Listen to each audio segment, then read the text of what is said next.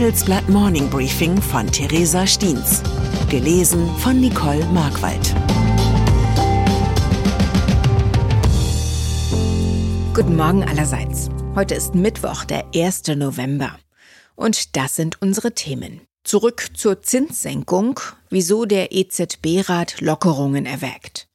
Zurück in die Zukunft, wie Reedereien Segelschiffe neu entdecken. Zurück zum Diktator, wieso Nordkorea eine Cyberarmee aufbaut. Nach einer kurzen Unterbrechung geht es gleich weiter. Bleiben Sie dran. ChatGPT und andere Technologien verändern unsere Arbeitswelt rasant. Bei der Veranstaltung Work in Progress diskutieren wir in der Handelsblatt Media Group die Zukunft des Arbeitsmarktes, HR-Trends, KI, mentale Gesundheit und neue Leadership-Perspektiven. Sei am 13. und 14. Juni in Düsseldorf oder virtuell dabei und melde dich jetzt an unter work-progress.de. Nahost. Auch gestern Abend blickte die Welt wieder auf den Gazastreifen, wo der von der Hamas begonnene Krieg erneut viele Menschenleben forderte. Nach palästinensischen Angaben sind bei einem israelischen Luftangriff mindestens 50 Menschen in einem Flüchtlingslager gestorben. Auf Videoaufnahmen sind schwere Zerstörung, tiefe Bombenkrater und ausgebrannte mehrstöckige Gebäude zu sehen. Menschen graben mit bloßen Händen in Trümmerhaufen auf der Suche nach Angehörigen. Der Sprecher des israelischen Militärs Richard Hecht bestätigte im Sender CNN den Luftangriff auf das Flüchtlingslager. Hecht sagte, ein sehr hochrangiger Hamas-Kommandant habe sich in dem Gebiet aufgehalten. Er sagte, Zitat, wir gehen der Sache nach und werden weitere Informationen vorlegen, sobald wir wissen, was dort passiert ist. Europa. Aus der Welt der Geldwertstabilität kamen gestern überraschend gute Nachrichten. Die Verbraucherpreise im Euroraum steigen nicht mehr so stark wie zuvor. Im Vergleich zum Vorjahresmonat stieg die Teuerungsrate im Oktober um voraussichtlich 2,9 Prozent. Experten hatten im Vorfeld mit 3,1 Prozent gerechnet. Im September hatte die Inflationsrate in der Eurozone noch 4,3 Prozent betragen. Grund für leichtes Aufatmen also bei der obersten Währungshüterin Christine Lagarde und allen, die unter der hohen Inflation gelitten haben.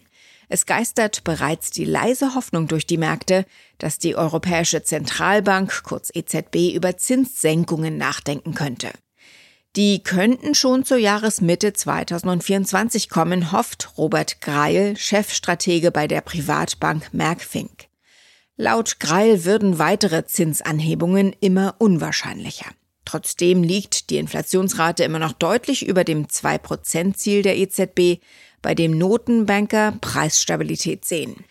Einer, der mitentscheidet, ob die Hoffnungen der Anleger erfüllt werden, ist Yannis Stonaras. Er ist Griechenlands Notenbankchef und somit Mitglied im EZB-Rat, dem Entscheidungsorgan der Zentralbank. Im Handelsblatt-Interview bestätigt auch Stonaras, dass eine Zinssenkung im kommenden Jahr durchaus realistisch sei. Zumindest wenn die Inflation dauerhaft und nachhaltig die Schwelle von drei Prozent unterschreite.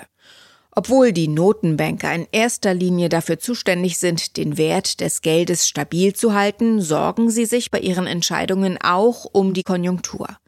Und dort sind die Aussichten momentan trüb, ein weiterer Grund für die EZB, wieder auf eine etwas lockerere Geldpolitik umzusteigen. Für den EZB-Rat ist vor allem der Nahostkonflikt eine große Quelle der Unsicherheit. Stonaras warnt, Zitat, dieser Konflikt hat bereits dramatische Auswirkungen auf das Leben der betroffenen Menschen. Er kann die gleichen Auswirkungen auch auf die Wirtschaft haben. Asien. Nordkorea ist wohl so etwas wie die letzte internationale Blackbox. Viele Realitäten und Abläufe in der asiatischen Diktatur sind dem Rest der Welt vollkommen unbekannt. Doch es dringen immer mehr bedrohliche Signale aus dieser Blackbox. Nicht nur in Form von Raketentests, sondern auch in Form massiver Cyberattacken. Der Sicherheitsexperte Michael Barnhart von der Cybersecurity-Firma Mandiant warnt vor dem kriminellen Potenzial der Diktatur. Er sagt, niemand spricht offen darüber, aber Nordkorea entwickelt sich in diesem Bereich zur größten Bedrohung. Dabei geht es vor allem um Geld. Aus keinem anderen Land werden mehr Hackerangriffe auf die Welt der Kryptowährungen verzeichnet. Was passiert mit den erbeuteten Millionen? Die US-Regierung wirft Nordkorea vor, mit der Beute das Luxusleben von Führer Kim Jong-un zu finanzieren und Atomwaffen zu entwickeln. Die kriminelle Crowdfunding-Armee für den Diktator ist das Ergebnis harter Auslese der besten Informatiker. Paradox in einem Land, in dem die Felder noch mit Ochsen bestellt werden. Doch auch das zählt zu der Logik einer Diktatur. Wenn der Diktator etwas will, bekommt er es auch. Schifffahrt. Die Transportschifffahrt ist gerade einer ganz großen Innovation auf der Spur. Die Idee lautet, den auf See herrschenden Wind mit Hilfe großflächiger Aufbauten zu nutzen, um sich von A nach B treiben zu lassen. Kommt Ihnen bekannt vor? Tatsächlich sind große Reedereien gerade dabei, Segelschiffe neu zu entdecken. Thomas Konyordos, der Leiter der Konstruktionsfirma Yara Marine Technologies, sprach mit dem Handelsblatt. Er sagte, die Nutzung von Wind ist aktuell der größte Hebel, den es gibt, um die Seefahrt klimaneutraler zu machen. Was trivial klingt, ist für Containerschiffe eine große Herausforderung, denn Tücher und Leinen sind für Tanker unbrauchbar. Die Berge Olympus, ein Frachter der norwegischen Reederei Bergebulk, fährt stattdessen mit Windwings aus Verbundstoffen, die von Motoren betrieben werden. Die Segel sind 37,5 Meter hoch und 20 Meter breit. Sie sollen bis zu 6 Tonnen Diesel pro Tag einsparen. Ein kleiner, aber wichtiger Schritt hin zu einem ambitionierten Ziel. Denn aktuell trägt die internationale Seefahrt 2,6 Prozent zu den weltweiten Klimagasemissionen bei. Bis 2050 soll ihr Ausstoß nach dem Willen der International Maritime Organization dagegen nahe Null liegen. Fußball. Zum Abschluss noch ein Blick in die tiefen Abgründe des professionellen Männerfußballs. FIFA-Präsident Gianni Infantino teilte gestern Abend auf Instagram mit, dass die Weltmeisterschaft 2034 in Saudi-Arabien stattfinden wird. Einen Gegenkandidaten hatte es nicht gegeben. Die FIFA hatte zuvor Regularien geschaffen, die nur Bewerbungen aus Asien und Ozeanien erlaubten. Man munkelt, dies sei geschehen, um die Chancen für Saudi-Arabien zu erhöhen. Wieso die FIFA-Bosse ein solches Fable für Wüsten-WMs entwickelt haben, ist nicht bekannt. An Kungelei oder monetären Anreizen wird es sicherlich nicht liegen. Schließlich gibt es nicht umsonst das Sprichwort unbestechlich wie die FIFA.